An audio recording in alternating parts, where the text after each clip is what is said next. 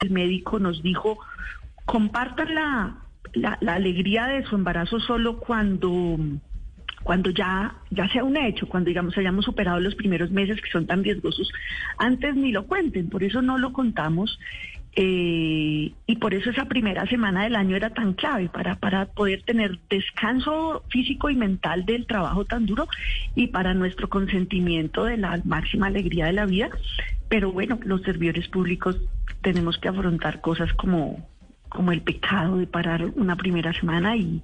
pues se afronta con como toda la gente en el rebusque y con sus cuitas y lo bueno y lo malo y la, la procesión va por dentro. Hace ocho días Vanessa de la Torre la entrevistó y, por la noche Claudia me contó, me dijo, hoy Vanessa me preguntó por, por el plan de bebé y pues fue muy espontáneo que le saliera tanto las lágrimas como la historia y por eso hoy lo conocen ustedes, aunque pasó a principio de año.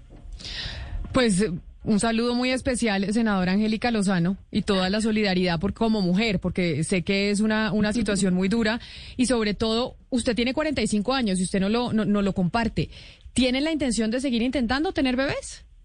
Sí, Sí, vamos a seguirlo intentando. A mí la, la adopción también me encanta y es una figura bella porque además a mí me criaron mis tíos, mis abuelos, es una figura preciosa, pero le cuento una crudeza también de ser figura pública. Hace unos años la tía que me crió y que más me ama, bueno, todas me aman, pero ella cero política y a ella le costó un poco pues asimilar mi orientación sexual y demás. Y ella me dijo, Angélica, si tú vas a ser mamá, tienes que tenerlo tú misma en tu barriga porque no quiero prender el radio y que tú estés en tema que la señora, usted ya sabe quiénes se oponen a todos los temas de adopción de derechos y que la adopción es una figura para para que el Estado le dé familia a un niño que carezca de ella o niña y es un trámite legal. Entonces, usted es figura pública, años después pues ya empezó mi relación con Claudia, si se meten en proceso de adopción va a ser inclemente porque cualquier ciudadano preocupado o politiquero se va a meter ante un trámite que hacen todos los ciudadanos ante el ICBF, pero por ser figuras públicas